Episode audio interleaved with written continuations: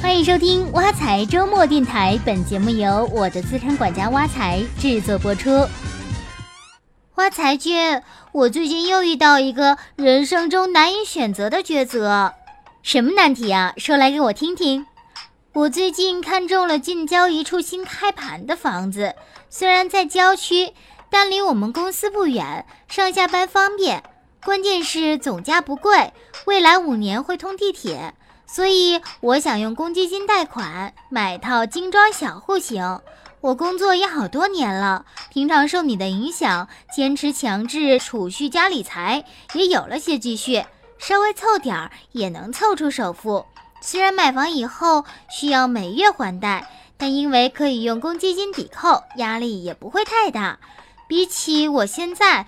又要付房租，又要经常搬家，能住在属于自己的房子里，想想都觉得很美，挺好啊。你喜欢就好。不过我爸妈强烈反对，他们觉得我一个女孩子干嘛要这么辛苦去供房？工作几年了都没结婚，有着买房的心，不如好好找个男人。买房这种事儿，让男人操心就好了。所以我就想问问你，作为单身女孩，有没有必要自己买房？嗯，首先，你父母的担忧也是可以理解的。就二零一五年底公布的数据，居民房贷收入比已经高达零点四六。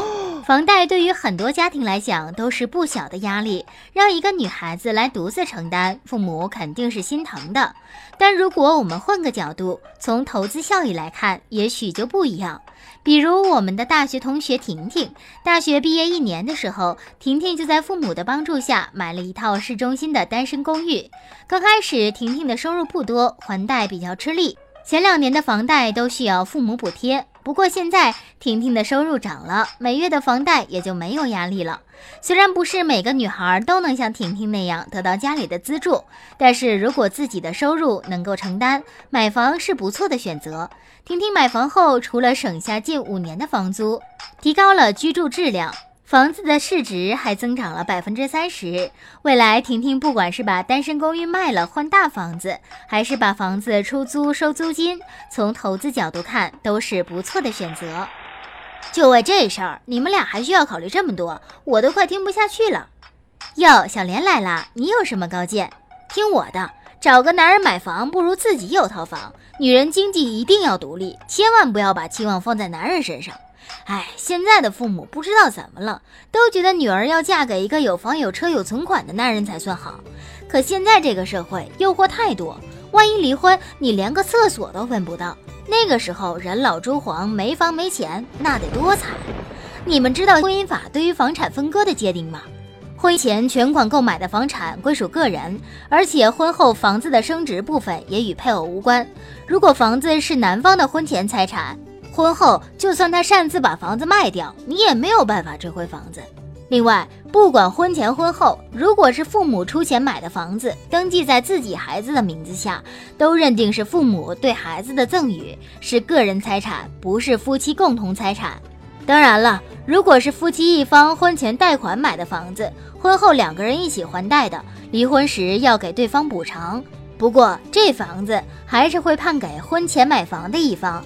所以，不管什么时候买房，都要在房产证上写上你的名字，要确保是共同财产。还有，要是对方婚前已经买了房，你也别拿钱来装修、买车。装修和车都是贬值的，以后不值钱。你也别拿你的钱来共同生活，有钱留着自己花。婚前可以签个 AA 制协议，婚后财产分开，各不干涉。要不然，他房子的增值是他的，没你的份儿。你拿自己的钱去投资，收益有他的份儿，多亏啊！要知道，你拿婚前财产投资股票、基金，如果没有特别约定，在婚后产生的收益属于共同财产。呃，虽然你讲的挺有道理，但好像也只有像你这样的犀利姐才 hold 住这种的生活方式。挖财君觉得，单身女孩买房这件事，只要顺从自己的心意就好。我乐意，我买得起就买呗。对于单身女孩来讲，活得自信、开心最重要。我买房只能说明我有追求，至于以后，永远做个思想独立、经济独立的女孩就好了。你觉得呢？好了，今天的挖财周末电台到这里就结束了。欢迎大家使用挖财系列 APP，您的理财生活从此开始。我们下期见。